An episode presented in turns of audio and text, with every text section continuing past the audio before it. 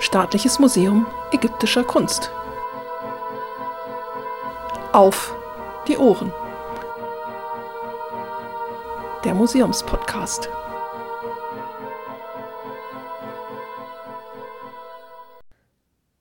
Hallo und herzlich willkommen zu einer neuen Folge im Podcast Auf die Ohren.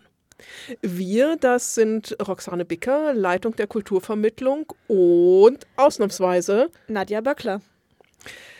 In dieser bereits dritten Staffel beschäftigen wir uns mit altägyptischen VIPs, mit berühmten Persönlichkeiten, die Sie in Statuen im Museum sehen können.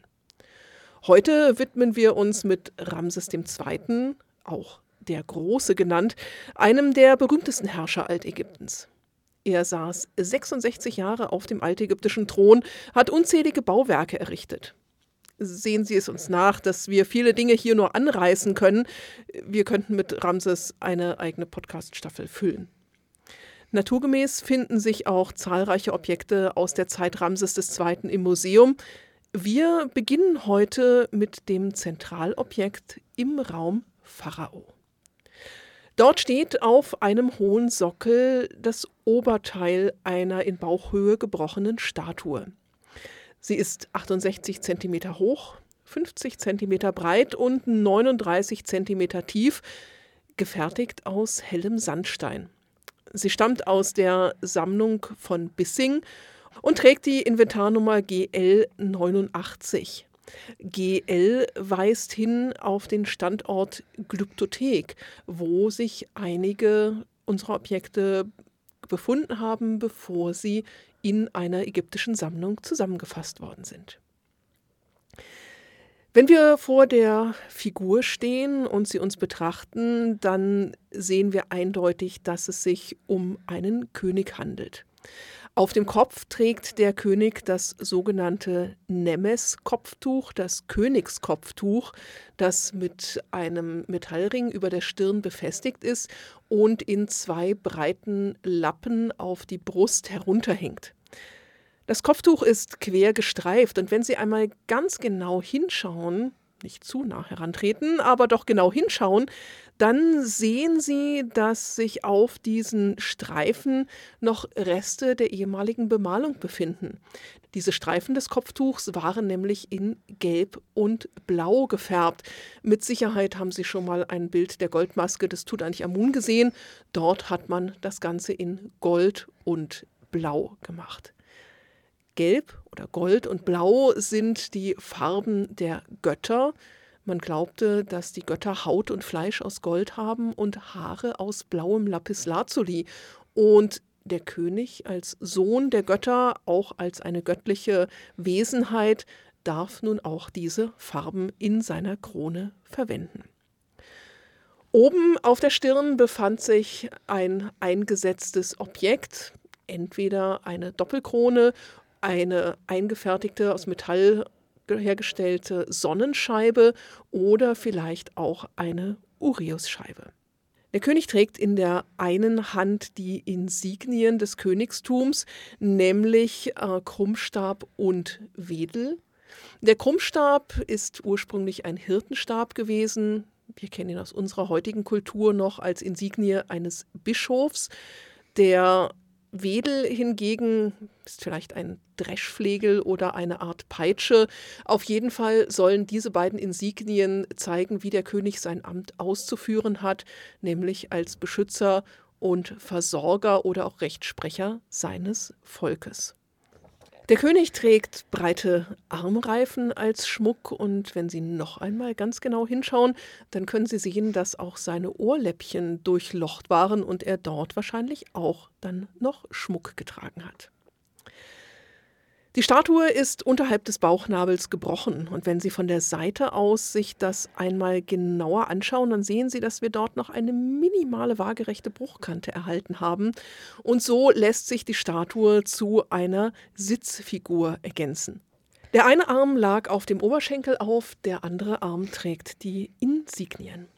Wenn Sie nun einmal um die Statue herumtreten, dann sehen Sie, dass sich auf dem Rücken eine zweizeilige Inschrift befindet. Diese Inschrift nennt den Namen des Herrschers. Es ist zweimal dieselbe Inschrift, spiegelbildlich geschrieben, und in zwei Kartuschen steht der Name des Königs. Einer oder es stehen mehrere Namen des Königs, muss man dazu sagen.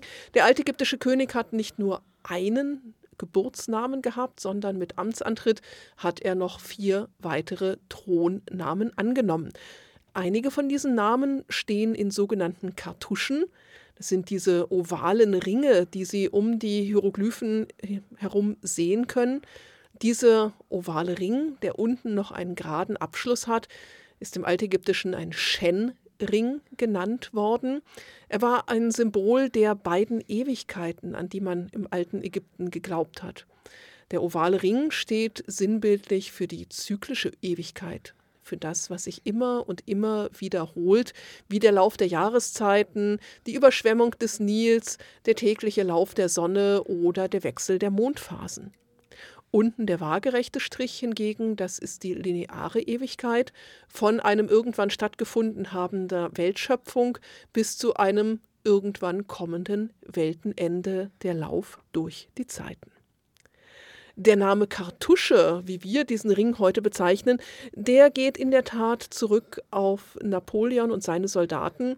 Napoleon, der Ende des 18. Jahrhunderts mit seinen 40.000 Mann nach Ägypten gezogen ist, die Soldaten haben auf den Denkmälern auch diese ovalen Königsringe gesehen und haben sie nach ihren Patronen, nach ihren Patronenhülsen französisch Cartouche genannt. Und diese Bezeichnung hat sich bis in unsere heutige Zeit erhalten. Die Statue, die wir hier vor uns sehen, ist aus Sandstein, genauer gesagt nubischem Sandstein gefertigt. Und so verweist das Material bereits auf die Herkunft der Statue aus einem der zahlreichen Tempel Ramses II. in Unternubien. Aber wer war Ramses denn nun eigentlich? Ramses, das ist eigentlich nur sein eingedeutschter Name. Ägyptisch hieß der gute Mann Ra-Mes-Su und das können wir übersetzen mit der Sonnengott Re ist es, der ihn geboren hat. Das ist allerdings nur sein Geburtsname. Natürlich hat er auch einen Thronnamen. Dort nennt er sich Usa Maat Re Setep en Re, wo wir nochmal den Bezug zu dem Sonnengott Re haben als die Gottheit, die ihn ausgewählt hat, also Erwählter des Re. Ramses mit seinem Namen Usamatri Setep Inri ist der dritte Herrscher der sogenannten 19. Dynastie. Wir sind zeitlich damit im Neuen Reich. Ungefähr, jetzt mal so ganz grob, zur genauen Zeit kommen wir gleich nochmal, 1200 vor Christus. Sein Vater, das ist Sethos I., war sein Vorgänger auf dem Thron und von ihm hat Ramses mit etwa 24 Jahren den Thron übernommen.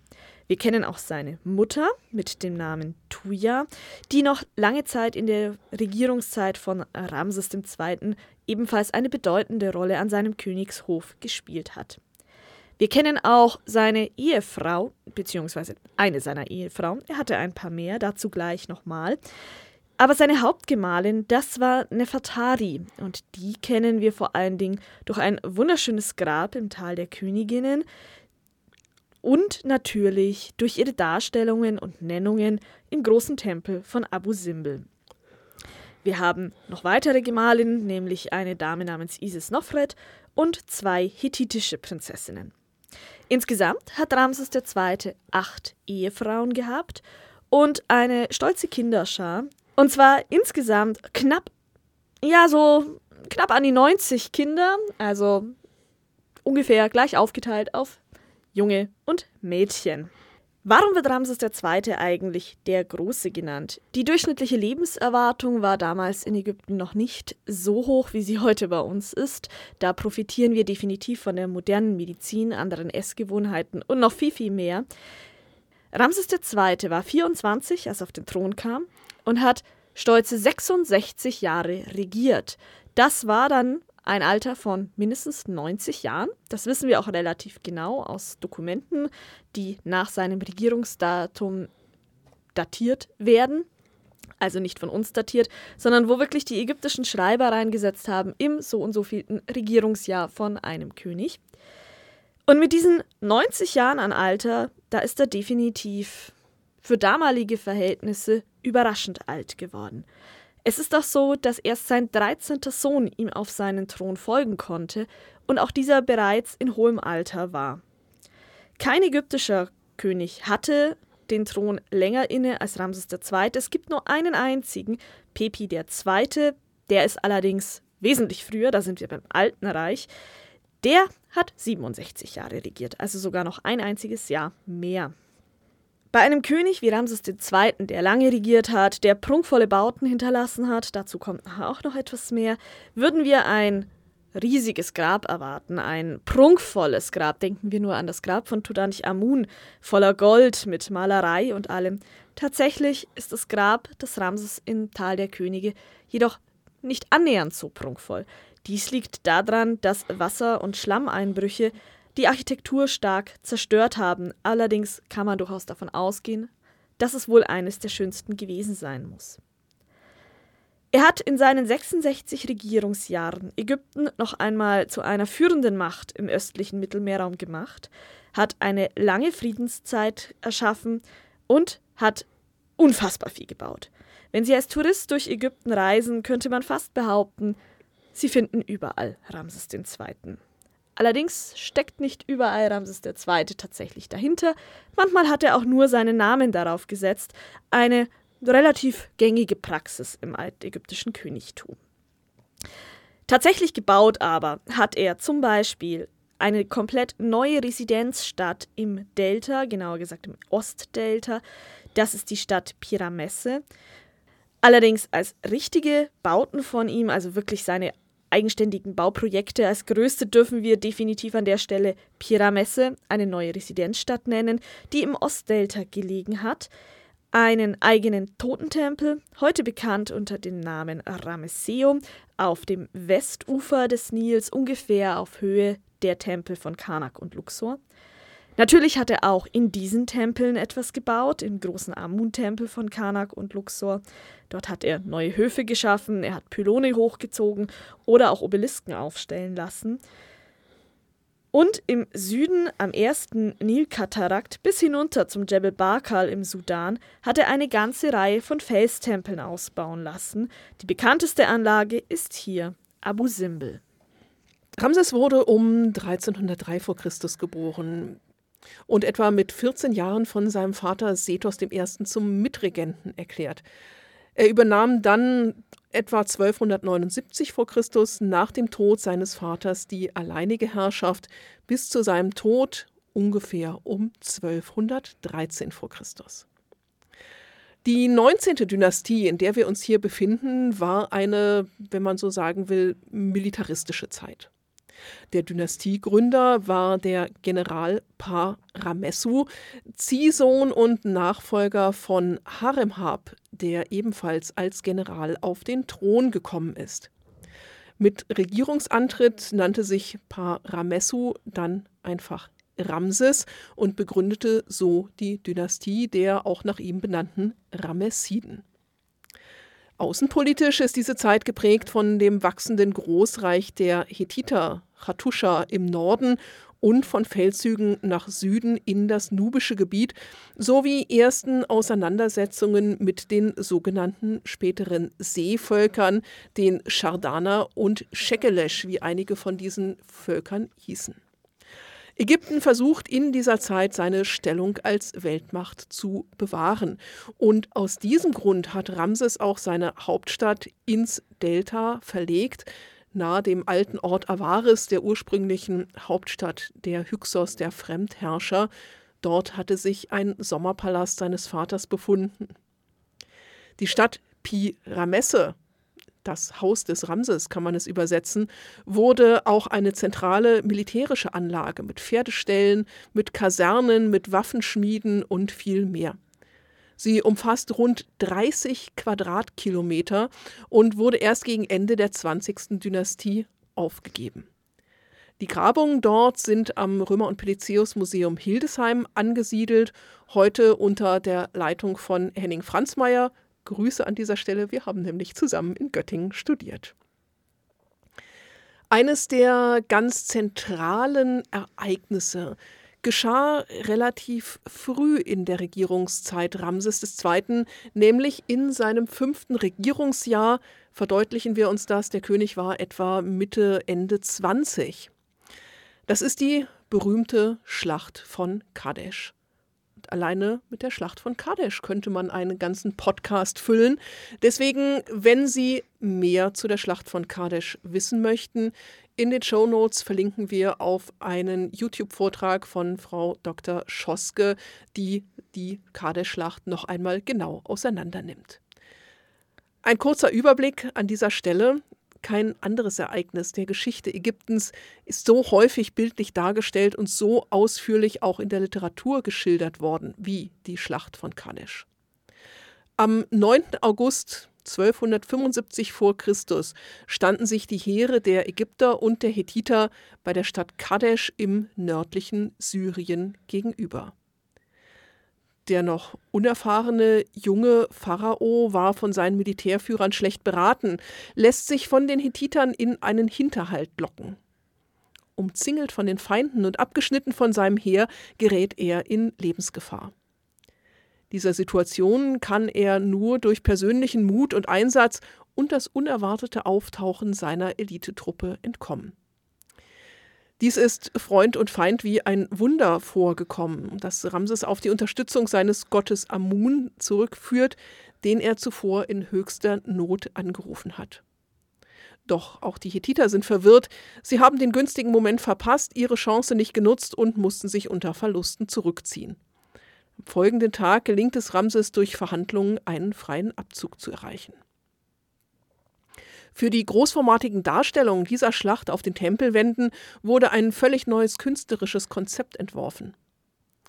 Bis heute wirft man Ramses II. vor, damit Geschichtsfälschung betrieben zu haben, mit der Glorifizierung seiner Taten eine beinahe Niederlage zu vertuschen.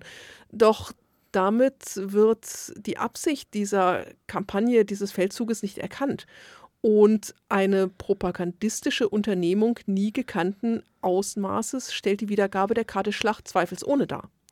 Aber die Zielrichtung ist eine andere.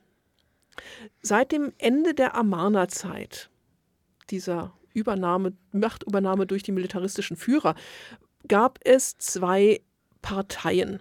Jan Assmann nennt sie die Tauben und die Falken, die am ägyptischen Königshof miteinander in Streit gelegen haben. Mit der Machtübernahme des obersten Heerführers Haremhab in einer Art fast Staatsstreich hatten die Falken zwar zunächst gesiegt, doch mit dem Regierungsantritt seines dritten Nachfolgers Ramses II.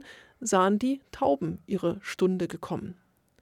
Sowohl in den Bildern, vor allem aber auch in den Texten der Kadesh-Schlacht gibt es eine zahlreiche Hinweise darauf, dass hier keineswegs ein Scheitern vertuscht oder ein Rückzug glorifiziert werden soll. Man geht bis an die Grenzen des Sagbaren und des Darstellbaren, auch wenn man innerhalb der altägyptischen Vorstellungswelt bleibt.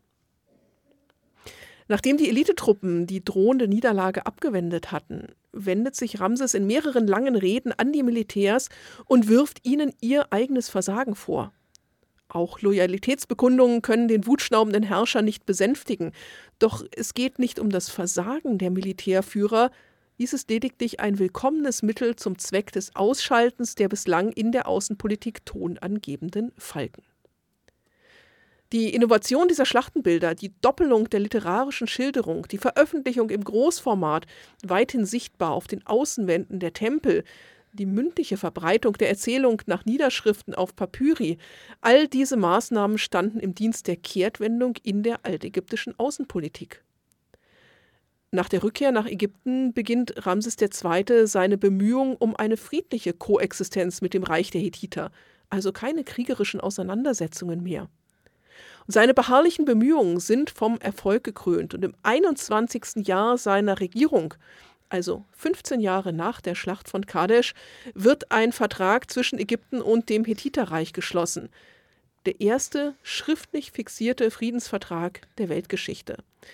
Und zu seiner Bekräftigung wird Ramses II. fünf Jahre später dann eine Tochter des Hethiterkönigs Hattuschili zur Frau nehmen. Belege für diese Hochzeit finden sich auch bei uns im Ägyptischen Museum, ganz in der Nähe der Statue von Ramses im Raum Pharao. Dort sind nämlich zwei Goldblechfragmente zu sehen, die wahrscheinlich zu goldenen Hochzeitsbechern gehört haben, und auf ihnen hat man Inschriften einerseits in Hieroglyphen, andererseits auch im Hethiterreich verbreiteten Keilschrift. Bezüglich der Bauten hatten wir oben schon gehört, dass Ramses nicht nur Pyramesse gebaut hat, sondern ich hatte auch zwei große Tempel erwähnt, das Ramesseum und Abu Simbel. Das Ramesseum ist ein sogenanntes Millionenjahrhaus. Dabei handelt es sich um Totentempel von verschiedenen Pharaonen in Theben West, also heutiges Luxor, auf der Westseite des Flusses. Wir kennen einige Millionen Jahrhäuser, da in ihnen der vergöttlichte, verstorbene Pharao über die Jahrzehnte hinweg weiter verehrt werden sollte. Und Ramses II. hat sich dort einen festungsartigen Bau geschaffen. Das Areal ist sehr, sehr groß. Aus heutiger Sicht dominierend ist Weniger der Tempel, da ist leider nicht mehr viel erhalten, sondern vor allem die Magazine, die drumherum gelegen sind, die aus Ziegeln gebaut worden sind und mit Tonnengewölben überdacht sind. Hier konnten die verschiedensten Materialien für den Kult, den Tempelalltag oder auch daran angelehnte Werkstätten, Schulen, allgemeine Einrichtungen gelagert werden. Die Darstellungen aus der Kadeschlacht waren zum Beispiel auch im Ramesseum oder auch an den Außenwänden des Ramesseums angebracht. Das ist durchaus heute noch rekonstruierbar auf Basis der erhaltenen Mauern. Belzoni hat ein Oberteil einer Kolossalstatue, die insgesamt sage und schreibe sieben Tonnen gewogen hat, aus eben jenem Tempel abtransportiert. Die ist eine der Zentralobjekte heute im ägyptischen Bereich des British Museum. Diese Statue inspirierte Percy Shelley 1817 zu einem Sonett Ozymandias. Der Name geht ursprünglich auf Usama Atre zurück. Ein Wanderer kam aus einem alten Land und sprach, ein riesig Trümmerbild von Stein steht in der Wüste, rumpflos, Bein an Bein das Haupt daneben halb verdeckt von Sand. Der Züge Trotz belehrt uns, Wohlverstand, der Bildner jenes eitlen Hohnes Schein, zu lesen, der in toten Stoff hinein, geprägt den Stempel seiner ehernen Hand, und auf dem Sockel steht die Schrift. Mein Name ist Osimandias, aller Könge König. Seht meine Werke, Mächt'ge, und er bebt. Nichts weiter bleibt. Ein Bild von düstrem Grame dehnt um die Trümmern endlos, kahl, eintönig, die Wüste sich, die den Koloss begräbt. Ein weiterer Statuentorso liegt heute noch im Hof des Ramesseums. Dieser sollte ursprünglich auch abtransportiert werden. Er war allerdings zu schwer. Der sicherlich bekannteste Tempel von Ramses II., das ist Abu Simbel. Abu Simbel besteht aus einem großen und einem kleinen Tempel und wurde 1813 von Johann Ludwig Burckhardt, einem Schweizer Reisenden, in Anführungszeichen entdeckt. Als er zurück in Kairo war, berichtete er Belzoni, demjenigen, der diesen Statuentorso aus dem Ramesseum abtransportiert hat, davon, und Belzoni befand sich gerade im Auftrag eines britischen Generalkonsuls in Ägypten auf Reisen. Dieser Konsul hieß Henry Salt und hatte Belzoni den Auftrag gegeben, Objekte zu erwerben für seine Sammlung. 1817 wurde dann ein Teil des Tempels von Sand befreit und man konnte in das Innere vordringen. Die wissenschaftliche Aufarbeitung erfolgte allerdings erst 1828, also fast zehn Jahre später, durch Jean-François Champollion, dem Entzifferer der Hieroglyphen, und Rossellini. 1830 wurden sie fortgesetzt durch Robert Hay. 1844 war dann Richard Lepsius vor Ort und die vollständige Freilegung, die erfolgte sogar erst fast etwas über 100 Jahre später der ersten Entdeckung nämlich 1919. Noch einmal dramatisch wurde es um diesen Tempel, als der Assuan-Staudamm gebaut wurde. Denn aufgrund dieses Stausees versanken zahlreiche Tempel im heutigen Nassersee. Und auch Abu Simbel war von diesem Schicksal betroffen. Durch ein großes UNESCO-Projekt wurde die Verlegung des Tempels zwischen dem November 1963 und dem September 1968 bewerkstelligt und die gesamte Kampagne lief unter dem Slogan Die Welt rettet Abu Simbel. Es war ein Großprojekt, das zur damaligen Zeit definitiv seinesgleichen noch suchte, sowohl was die Internationalität angeht, als auch die Interdisziplinarität. Es wurden im Vorfeld verschiedene Lösungsvorschläge diskutiert, wie beispielsweise einen Damm um den Tempel zu bauen. Diese Methode wurde allerdings als unschön abgetan und außerdem war es viel zu riskant, dass der Tempel bei dem Bau gefährdet werden könnte. Eine weitere Möglichkeit war, den Tempel auf große Pontos zu stellen, also sowas ähnliches wie Schwimmer, sodass er, wenn der Wasserstand durch den Stausee ansteigt, mit nach oben steigt und dort dann abtransportiert werden könne. Dies wurde allerdings als zu riskant eingestuft, dass die Pontos das Gewicht nicht tragen können und am Ende der Tempel doch versinkt. Eine weitere Variante war, den Tempel als Ganzes, so wie er war, durch elektrische Winden anzuheben, was allerdings definitiv zu kostspielig war. Der finale Vorschlag, den Tempel komplett zu zersägen, den Berg aus einer Betonkuppel zu rekonstruieren und dort den Tempel wieder aufzubauen, kam aus Schweden und wurde schließlich als realisierbar eingestuft. 36 Millionen Dollar für die Versetzung von Abu Simbel wurden dafür benötigt. Ein Drittel übernahm Ägypten durch einen sogenannten Dollar für Abu Simbel als Einreisegebühr für Touristen zum Beispiel getragen. Ein weiteres Drittel übernahmen die USA das fehlende Drittel haben die Mitgliedstaaten der UNESCO übernommen durch besondere Spendenaufrufe oder auch durch Sonderbriefmarken. Das Team vor Ort war, wie bereits gesagt, international, aber auch interdisziplinär. Die vertretenen Fachbereiche waren Geologie, das Ingenieurswesen, das Marmorfach, Chemie, Archäologie, Historie, zeichnende Kunst, Fotografie, alles unter der Leitung der deutschen Firma Hochtief, denn diese hatten bereits den Tempel von Kalabscha erfolgreich versetzt, der ebenfalls vom Nasser-Stausee bedroht war. Der Tempel musste insgesamt 70 Meter höher und 180 Meter landeinwärts versetzt werden. Deshalb wurde er zuvor genauestens dokumentiert. Es wurde ein Schutzwall mit verschiedenen Vorkehrungen für Sickerwasser aufgebaut, Übrigens waren diese Vorkehrungen so hervorragend, die elektrischen Pumpen gegen das Sickerwasser arbeiteten so gut, dass teilweise auch die Trinkwasserbrunnen Probleme hatten. Und dann ging es an den Abbau des Tempels. Er wurde komplett zersägt. Jeder Block erhielt im Grunde eine Inventarnummer, die genau seine Position angab, konnte dann abtransportiert werden und wurde schließlich an der originalen Position wieder genau eingesetzt. Mit dem Schutzdamm begann der Bau 1964, die Finalisierung erfolgte 1968. Dabei wurde so präzise gearbeitet, dass auch heute noch die Sonne am selben Tag die Statue von Ramses und seinen Göttern bescheint, wie damals in der Antike. Ramses II. wurde am Ende seines langen Lebens im Grab KV 7 bestattet. Bereits in der Regentschaft von Ramses III. gibt es Berichte über eine versuchte Plünderung des Grabes und so wurde die Mumie in der 21. Dynastie schließlich in das Grab KV 17, das Grab von Sethos I., also Ramses Vater, umgebettet.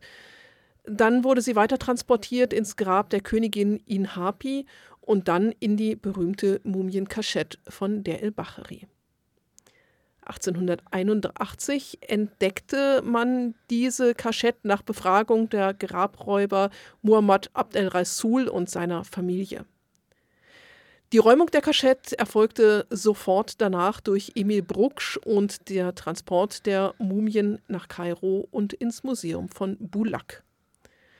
Am 1. Juni 1886 erfolgte dann die Auswicklung der Mumie durch Gaston Maspero in nur 15 Minuten. Man kann sich vorstellen, dass es dabei etliche Beschädigungen an der Mumie gab. Seit 1902 war die Mumie im Ägyptischen Museum in Kairo untergebracht und ist dann gemeinsam mit den anderen Königsmumien jetzt erst letztlich in das Grand Egyptian Museum überführt worden.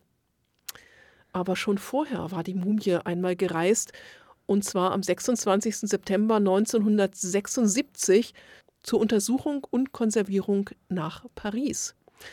Auf dem Flughafen in Paris wurde sie mit rotem Teppich und Salutschüssen als Staatsgast begrüßt und natürlich brauchte der König für seine Einreise nach Frankreich auch einen eigenen Reisepass, in dem vermerkt war Pharao verstorben.